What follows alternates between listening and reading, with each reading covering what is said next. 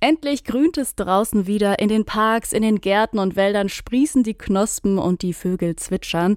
Der Frühling, der ist also endlich angekommen und nach sechs Monaten nur drinnen sein, geht's jetzt auch in Sachen Kunst mal wieder vor die Tür. Und was würde sich da besser eignen als ein ganzes Wochenende Galerienhopping? Und so öffnen alljährlich im Frühling rund 50 Berliner Galerien am letzten Aprilwochenende ihre Türen für die lauen Frühlingswinde und zeigen das Beste, was sie momentan zu bieten haben. Ein ganzes Wochenende für aufstrebende und bereits etablierte Künstlerinnen und für euch. In diesem Jahr sind vier Galerien auch zum allerersten Mal mit dabei was ihr jetzt noch alles wissen solltet und wie ihr euch auch so am besten auf das ganze lange Wochenende in der Kunst vorbereitet, darüber sprechen wir in dieser Folge. Und damit sage ich Hallo und herzlich willkommen. Schön, dass ihr dabei seid bei einer neuen Folge von Kunst und Leben, dem Podcast in Kooperation mit dem Monopolmagazin. Mein Name ist Aline Frozina. Hi. Kunst und Leben, der Monopol-Podcast von Detektor FM. Viel zu sehen gibt's an so einem kurzen Wochenende auf jeden Fall. Deswegen schauen wir uns nochmal vorab das Programm an. Und eine Künstlerin, die steht da ganz oben auf der Liste. Das ist Kao Fei, die Medienkünstlerin aus China. Sie stellt in der Galerie Sprüt Magers in Berlin aus. Und Monopolredakteur Timo Feldhaus, der hat vorab mal mit ihr gesprochen. Wie dieses Gespräch zwischen Beijing und Berlin so verlief, darüber sprechen wir dann im zweiten Teil dieser Folge.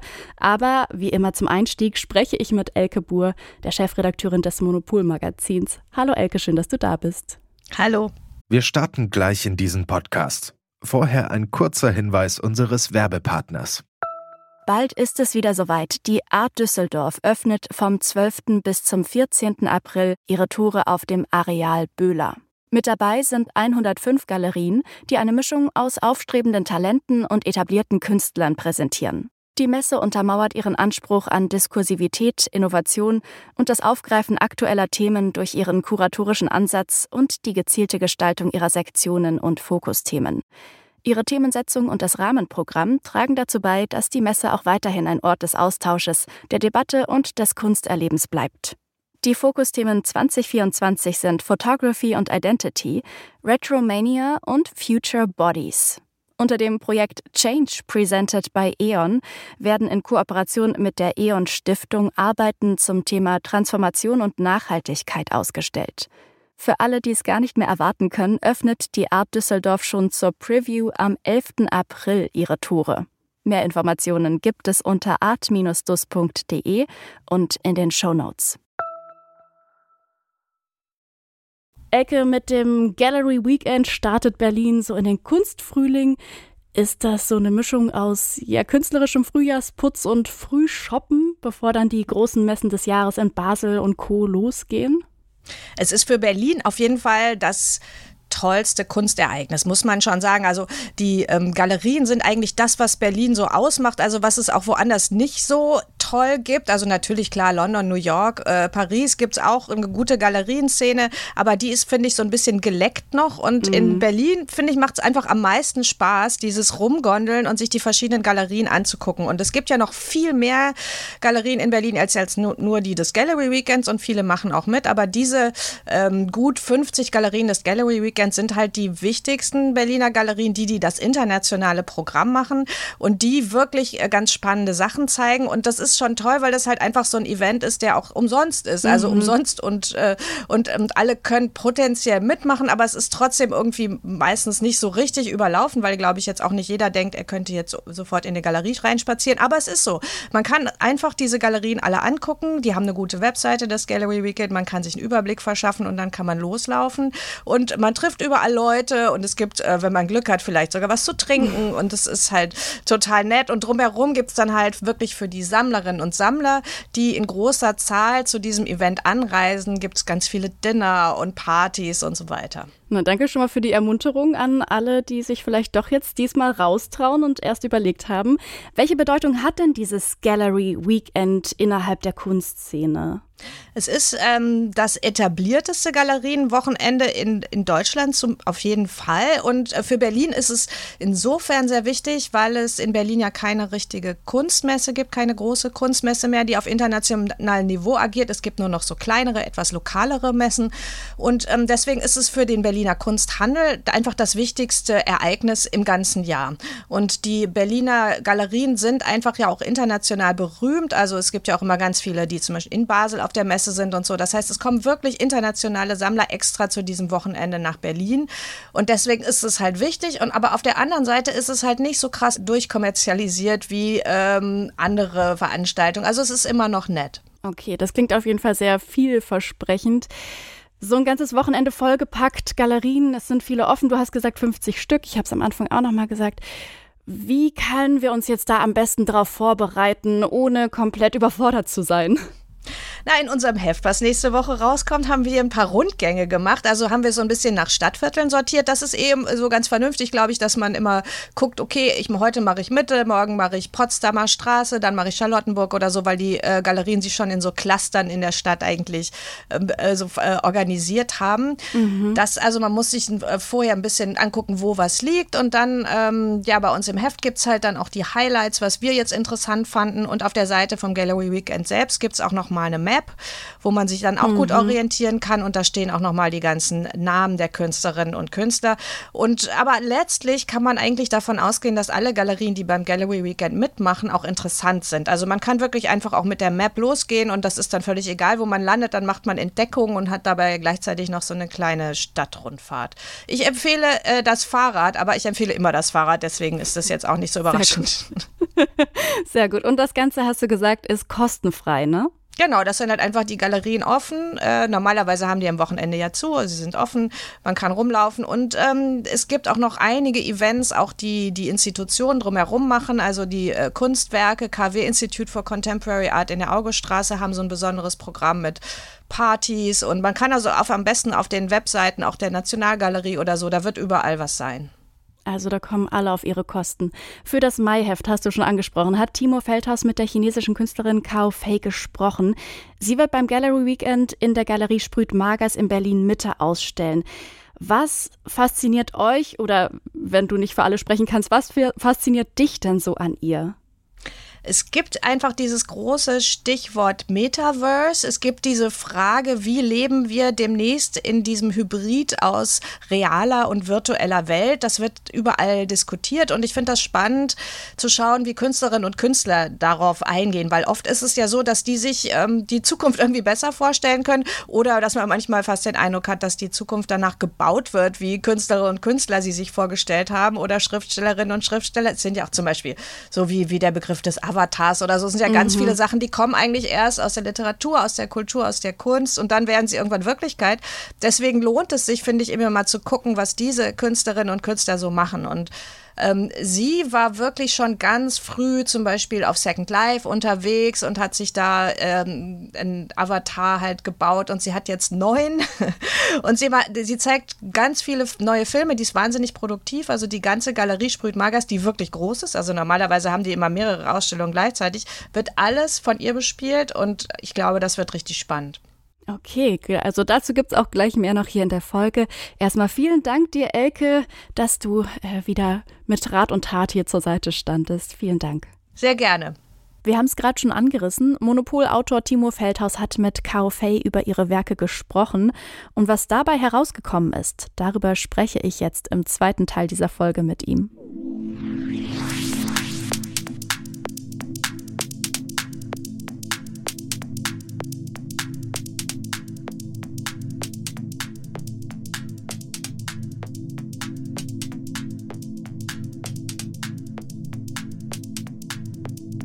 Kunst, Alltagskultur und Technologie. Mit diesen Worten werden die Werke der chinesischen Künstlerin Cao Fei häufig beschrieben. Geboren und aufgewachsen ist sie in den 1970er und 80er Jahren in der Megametropole Guangzhou im Süden Chinas, einer Region, die auch als die Fabrik der Welt bezeichnet wird.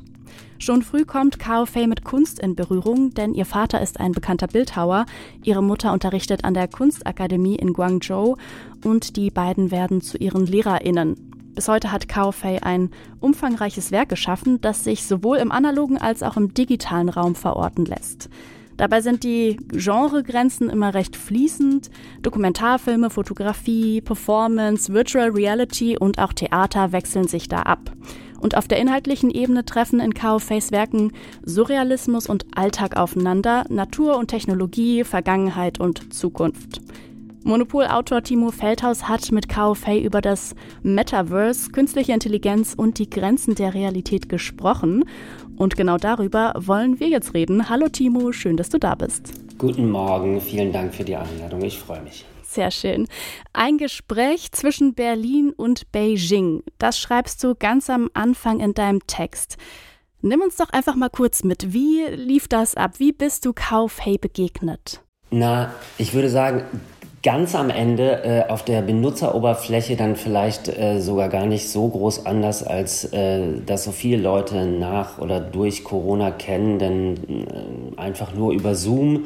Äh, ich habe sie äh, im Fenster gesehen und sie hat mich gesehen und dazwischen geschaltet war allerdings ihr Studiomanager als, als Übersetzer der ihr meine Fragen auf Englisch gestellt hat und ihre chinesischen Antworten auf Englisch mir übersetzt hat. Also es war auf eine Art fast sozusagen neue Normalität, aber äh, irgendwie auch sozusagen durch sowohl Technologie als auch äh, verschiedene Sprachen irgendwie hatte das auch so eine lustige Vermitteltheit, sage ich mal. Aber es hat, es hat, aber es hat sehr viel Spaß gemacht. Mhm. Also die waren beide wahnsinnig nett und es ist ja dann doch überraschend, wie äh, Gespräche, wenn man sich in Realtime und äh, ähm, mit den Körpern gegenüber sitzt, funktionieren, aber halt auch nicht funktionieren können. Aber äh, in, in dem Fall dann sozusagen durch Sprachbarrieren und Medien auch total gut funktionieren können. Mhm. Ja, wir sind auf jeden Fall alle dran gewöhnt, aber ja, irgendwie finde ich, passt das ja auch fast so ein bisschen, dieses Digitale und irgendwie ist es natürlich und es fühlt sich nicht ganz natürlich an. Wie sich das angehört hat, das hören wir jetzt mal gemeinsam. Wir hören einen kleinen Ausschnitt von eurem Gespräch. What is reality? 什么是现实？是他那一个问题吗？物理世界跟虚拟世界边界吗？他可能自己重新问的。OK，呃，我觉得。 我觉得现实不仅仅是 metaverse 以外的现实，呃，我觉得我们人类全部的感知，呃，或者说我们非人类以外的这种所有的空间都是现实。Uh, I don't think reality only exists outside of metaverse. I think all human and non-human senses and spaces are part of the reality. Kaufei hat jetzt gerade schon äh, selbst das Stichwort Metaverse genannt. Das Metaverse, das ist auch eigentlich so eins ihrer Hauptbestandteile in den Kunstwerken. Viele drehen sich darum. Zuerst mal kurz die Grundsatzfrage. Äh, also erstens sage ich immer Metaverse. Ich weiß aber gar nicht, ob es nicht einfach Metaverse deutsch ausgesprochen wird oder so deutsch-englisch. Aber was genau ist denn dieses Metaverse oder Metaverse eigentlich? Na, ich glaube, auf Deutsch, äh, äh, die korrekte Übersetzung auf Deutsch wäre das Metaversum. Mhm, stimmt. Äh, und ähm, was das jetzt genau ist, da, da gibt es, glaube ich, wirklich unzählige ähm, Definitionen von. Ähm, das ist ja dann doch irgendwie, ja, also irgendwas Neues, was auch gewissermaßen im Werden begriffen ist, wo man sozusagen gerade noch bei der Geburt und äh, den anfänglichen Schritten zuschauen kann. Ich versuche es mal ganz einfach. Also ich würde einfach denken, es ist sozusagen die Schnittstelle von analoger Realität, Normalität, so wie wir sie, sag mal, als Menschen handelsüblich seit Millionen Jahren kennen, äh, was wir so mit den Sinnen aufnehmen, mit den Geschmacksnerven, mit den Augen, mhm. Wie wir uns im Raum bewegen, wie wir sehen und halt der ja neuen virtuellen Welt, also das, was wir im Internet machen und und ich mal so so Beispiele wären halt zum Beispiel, ja, wie man sich anhand von Avataren durch Videospiele bewegt, wie 3D-Brillen, dieses, ja, also wie das da an diesen Schnittstellen ist, ne? Und ob jetzt schon, weiß ich, manche Leute verbringen auch sechs Stunden mit WhatsApp-Nachrichten. Mhm Äh, und äh, vielleicht sind die auch schon im Metaversum, wissen es aber nicht genau. Also so, so sage ich mal, würde ich das so ungefähr beschreiben. Ist ganz interessant, weil, weil Neil Stevenson, das ist ein Science-Fiction-Autor, hat in seinem äh, Roman von wirklich 1992 sowohl die Begriffe Metaverse als auch den des Avatars dort zum ersten Mal genannt. Also mhm. das, das, das, das, das lohnt sich, glaube ich, 30 Jahre später auch noch einmal wieder zu lesen. Okay, also wo fängt das Metaverse an und wo hört es auf, ist nicht so ganz klar. Ähm, Im Interview erzählt Kao Fei, das Metaverse oder Metaversum ist unser Schicksal. Das klingt für mich jetzt erstmal irgendwie sehr groß, auch so irgendwie so ein bisschen dystopisch. Was genau meint sie damit? Ja, da musste ich auch ein bisschen stocken, äh, äh, als sie das gesagt hat, weil das ja fast so ein bisschen religiös klingt oder so. Mhm. Äh, äh, so wie ich es verstanden habe, äh, meint sie damit, dass es, dass es sozusagen ja eigentlich unausweichlich ist, dass, dass, dass wir ähm, in, in neue Zustände geraten mit dieser äh, sich so stark beschleunigten Technologie, die, die äh, an allen Ecken und Enden auf uns zudrängt.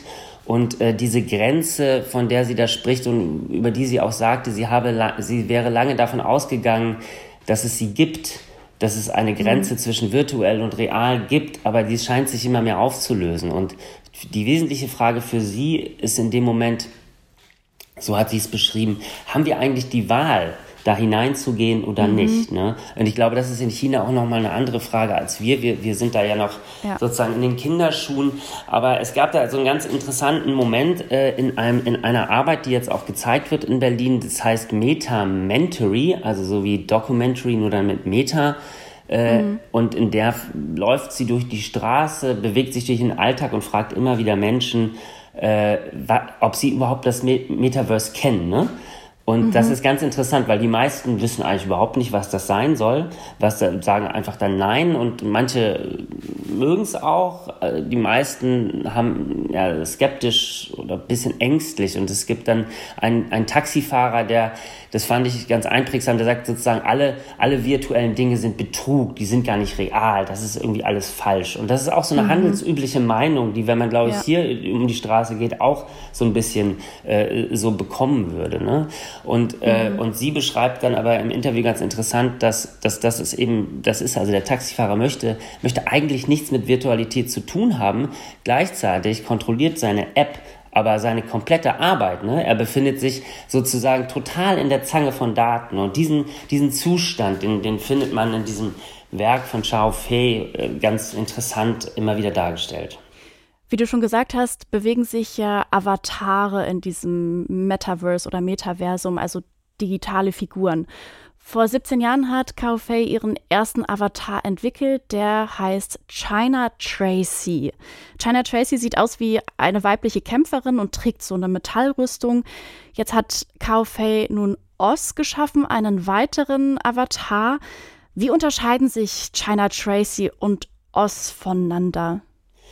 Naja, die Arbeit von der äh, ähm, zeichnet sich ja wirklich auch dadurch aus, also die Künstlerin ist 45 Jahre heute und sie macht ja wirklich seit 25 Jahren ähm, arbeitet sie an dieser Schnittstelle, arbeitet sie mit neuen Technologien. Sie war auch eine der ersten, die äh, in dieses Second Life gegangen ist. Das war ja auch so eine mhm. Videospielplattform, mit der man sozusagen eine neue Welt bauen konnte oder auch immer noch kann. Äh, im Internet und, dort hat sie halt diesen, diesen Avatar, diese Figur China Tracy äh, kreiert. Das war 2006, ist also auch schon wirklich lange her. Und in dieser ganzen Frühphase von Virtual Reality, in der auch noch ein viel größerer Optimismus herrschte, auch dass man, dass das Internet war viel weniger reguliert und man konnte dort gewissermaßen frei flanieren, wird, wird ja oft gesagt, während heute äh, sozusagen die großen Player von Google, Facebook und so weiter natürlich das Internet gewissermaßen auch in ihre Kontrolle gebracht haben. Und mhm. ich glaube, äh, diese positive Sicht vermittelt auch dieser Avatar China Tracy, während den, den sie jetzt neu erschaffen hat, äh, die, dieser Avatar namens Oz, der wirkt etwas trauriger. Ähm, er ist, ähm, mhm. es ist irgendwie äh, unklar, ähm, wird er in dieser Welt überleben? Ist das überhaupt ein sicherer Ort? Will sie überhaupt hier leben? Mhm. Kommen wir zum Gallery Weekend in Berlin, worüber ich auch gerade schon mit Elke gesprochen habe. Da stellt sie aus, und zwar Duotopia heißt die Ausstellung in der Galerie Sprüht Magers. Duotopia, das klingt für mich nach zwei möglichen Ausgängen, zwei Utopien, die uns da vielleicht irgendwie ereignen können. Welche Geschichten werden da durchgespielt in dieser Ausstellung? Ja, also das, worüber wir jetzt auch schon äh, ähm, reden, also diese, diese, ähm, diese Grenzlinie zwischen virtueller Welt, mhm. realer Welt. Ich glaube, wenn man von zwei Welten ausgehen möchte, die, deren Verhältnis dort austariert wird, dann ist es wohl das. Ähm, mhm. Das findet auf ganz verschiedene Arten statt. Ähm, und es ist wirklich auch gar nicht so einfach zu beantworten, ähm, also manchmal geht man in eine Malereiausstellung, die, die Malereien haben vielleicht so ein Thema oder es sind auf jeden Fall Leinwände an der Wand und man kriegt das so relativ schnell, äh, sag ich mal, gerahmt, ne? was dort eigentlich mhm. passiert inhaltlich. Das ist bei diesem Werk wirklich nicht so einfach und ich muss auch sagen, dass es für mich selbst auch also ich arbeite wirklich schon einige Jahre in diesem Bereich und sowas habe ich eigentlich noch nicht erlebt, dass ich sozusagen für ein Interview es war eine Materialfülle, die, ja, also die ich, die ich so nicht kannte an neuen Arbeiten. Also die, die Künstlerin ja. alleine an Neuproduktionen werden dort vier neue Filme, äh, die sie 22 gemacht hat und eine neue Filmarbeit von 23 gezeigt. Daneben gibt es aber auch noch ganz viele ältere Sachen. Also ich glaube, man wird sich in dieser Ausstellung im Grunde genommen stundenlang bewegen können, ohne äh, mhm. irgendetwas nochmal anzuschauen. Also es ist wirklich ein ähm, ein spektakuläres Werk, was uns irgendwie an ja, also an Alltagssituationen an der Grenzregion von Russland und China führt, aber auch in die Weiten mhm. von Virtual Reality. Dann macht sie aber wirklich richtige Science-Fiction-Filme, die fast so Hollywood-artig daherkommen. Also das ist wirklich ein sehr spektakuläres und umfassendes Werk, wo, glaube ich, die Chance groß ist, dass jeder sich seinen eigenen Reim darauf machen kann. Aber es ist so unglaublich schwierig, es auf einen Nenner zu bringen oder in drei Sätzen zu erklären. Also ist äh, Chao Fei, ich habe, es tut mir total leid, ich habe die ganze Zeit Kao Fei gesagt. Chao Fei ist auf jeden Fall eine sehr produktive Künstlerin. In der Ausstellung Duotopia gibt es auch das, das Werk, dieses Video, in dem Chao Fei ein Gebäude einem Oktopus nachempfindet. Wir haben hier im Podcast schon mal ähm, über einen Oktopus in der Kunst gesprochen. Damals ging es um die Künstlerin Annika Yee und die posthumanistischen Theorien von Donna Haraway. Elke hat damals gesagt, der Oktopus sei ja ein Symbol einer neuen Form des Denkens. Sie sagte so sinngemäß, das liege daran, dass der Oktopus sein Gehirn in den Tentakeln hat und deswegen nicht nur an einem Ort, so wie das bei uns im Menschen ist, im Kopf. In diesem Bild geht das Denken also nicht zentral von einem Punkt aus, sondern von mehreren. Warum wählt denn Chao Fei auch genau dieses Tier, diesen Oktopus?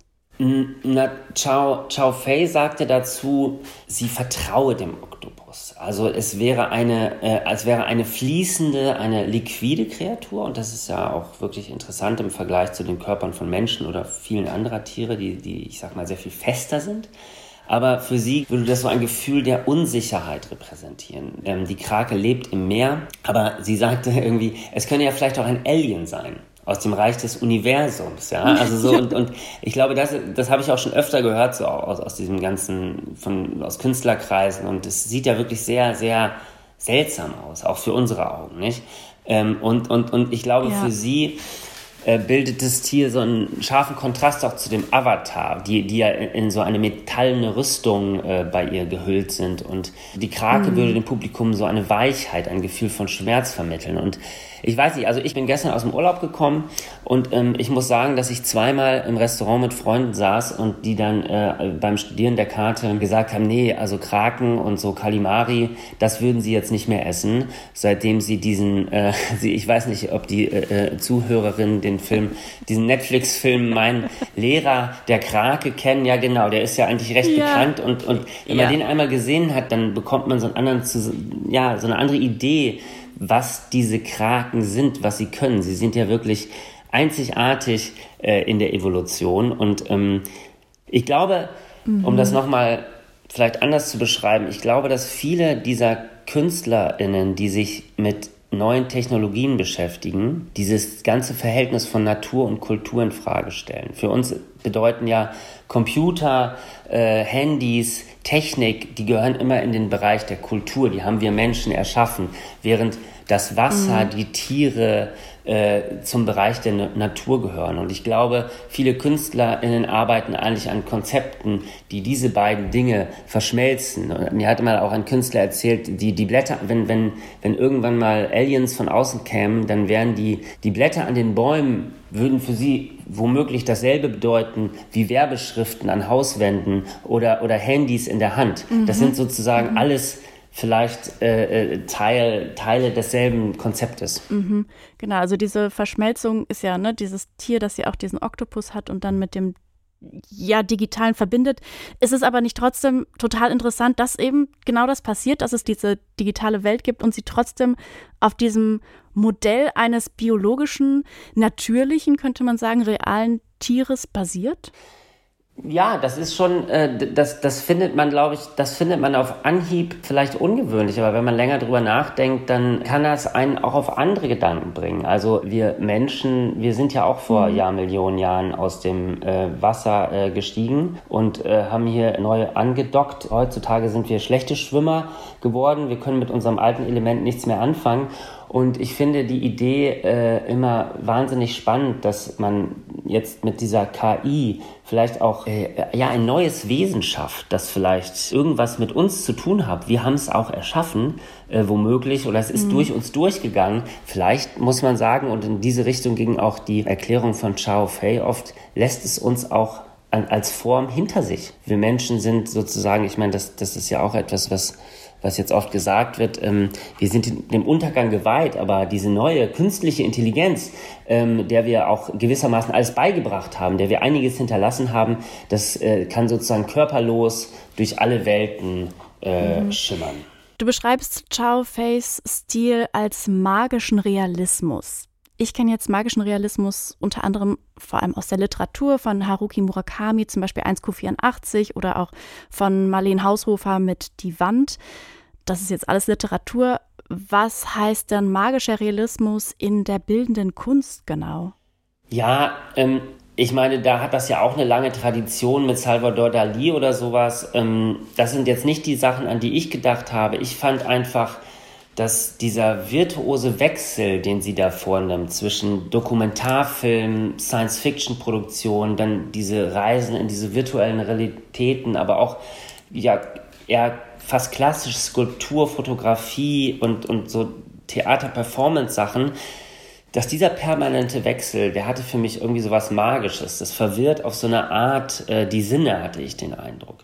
Und ähm, ich weiß es nicht. Also mich haben ihre Arbeiten, obwohl das ja wirklich was ganz anderes ist, aber irgendwie an, diesen, an, diese, an diese Idee von dem Dokumentarfilmer Werner Herzog erinnert und der ja mal äh, für seine Arbeiten den Begriff der ekstatischen Wahrheit geprägt hat. Also für ihn äh, sozusagen ergibt sich Wahrheit, also er macht sozusagen nur Dokument dokumentarische, also nicht nur, aber er hat es besonders für seine dokumentarischen Filme gesagt, die ja handelsüblich und von unserem Verständnis aus natürlich rein mit der Realität dealen, sage ich mal. Ne? Für ihn aber ergebe sich Wahrheit erst, wenn man auch im Dokumentarfilm bisweilen Vorkommnisse, Personen und ihre Aussagen einfach frei dazu erfindet. Das macht er nämlich immer in seinen Dokumentarfilmen.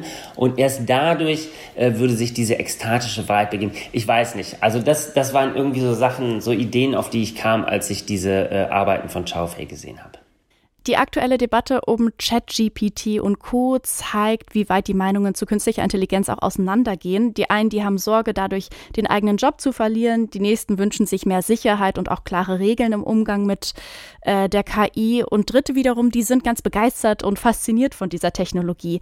Mit welchem Gefühl schaut denn Chao Fei in Bezug auf KI in die Zukunft? Ja, also ähm, ich glaube, dass das ganze Werk von Chao Fei so eine, ja, also diese Frage von dir äh, ausdrückt. Also eine gleichzeitige Faszination, aber auch eine große Skepsis äh, gegenüber neuen Technologien und, und KI. Also Ähm, Im Interview sagte sie ja öfters, dass diese Grenze, von der wir jetzt schon auch sprachen, zwischen realer und virtueller Welt äh, im Grunde genommen verschwinden begriffen ist und dass die, die, die Menschheit aktuell einfach, ja, natürlich mit Ängsten, also Ängste erzeugt, ne? Und, und so eine, so eine, so eine, so eine Unsicherheit. Ähm. Und ähm, ich fand super interessant, dass sie, äh, ich glaube, dreimal in unserem Interview das Wort Messi, äh, also ich meine, ich, ich glaube, einmal hat sie es dann, sie, sie, sie irgendwie, ich glaube, zweimal im Interview ist sie selbst auch ins Englische gegangen und hat das Wort verwendet und dann sonst hat, hat es ihr Studio, die, die, der Übersetzer äh, gesagt und also dieses Wort Messi, um unsere Beziehung zur Technologie auszudrücken. Also alles wäre heute so verstrickt und verworren. Man könne irgendwie gar nicht mehr sagen, sind wir jetzt da, sind wir jetzt da, was ist los? Und, und, und als ich sie fragte, glauben Sie, äh, die Menschheit wird immer schlauer, immer besser. Da hat sie gesagt, also da hat sie wirklich recht dystopisch formuliert, ich befürchte, die Menschheit bleibt zurück. Im Angesicht von KI wirkt es, als wäre sie nicht mehr zu gebrauchen. Unwichtig. Also wir wow. könnten uns jetzt, wir, ja, das ist schon, das ist schon hart. Äh, wir, also wir könnten versuchen, uns mit der KI zu messen, aber das würde wahrscheinlich nicht zu unseren Gunsten ausgehen. Mhm, ja. Also und, und da, ja, genau. Und da habe ich gedacht, also wir, äh, die so lange als Krönung der Schöpfung uns selbst begriffen haben, müssen jetzt neu überlegen, was können wir beitragen. Mhm. Das sagt Timo Feldhaus. Er hat für das Maiheft von Monopol mit der chinesischen Künstlerin Chao Fei gesprochen. Vielen lieben Dank dir, Timo, dass du da warst. Ich danke dir. Es war ganz toll. Vielen Dank. Und wenn ihr jetzt Lust bekommen habt, euch das Ganze nochmal quasi in real anzugucken, worüber wir gerade gesprochen haben, dann kann ich euch auf jeden Fall empfehlen, die Ausstellung Duotopia mit den Werken von Chao Fei anzuschauen. Die eröffnet am 28. April in der Galerie Sprüt Magers in Berlin und die läuft dann auch bis August. Und auch in der nächsten Folge sprechen wir nochmal über das Gallery Weekend in Berlin und dann auch mit direkten Eindrücken aus den Ausstellungen und den Galerien. Wenn ihr das also nicht verpassen wollt, dann abonniert doch gerne diesen Podcast im Podcatcher eurer Wahl und lasst uns ein paar Sternchen da oder liked uns, teilt uns auf euren Social Media Kanälen und ja, schreit es von allen Dächern, was wir hier so machen, wenn es euch gefällt. An dieser Stelle möchte ich mich auch bei meiner Kollegin Sarah Marie Plekat bedanken. Die hatte nämlich die Redaktion für diese Folge. Mein Name ist Eileen Frozina. Ich bedanke mich bei euch ganz herzlich fürs Zuhören, sage Tschüss und bis zum nächsten Mal. Bis dahin. Kunst und Leben. Der Monopol-Podcast von Detektor FM.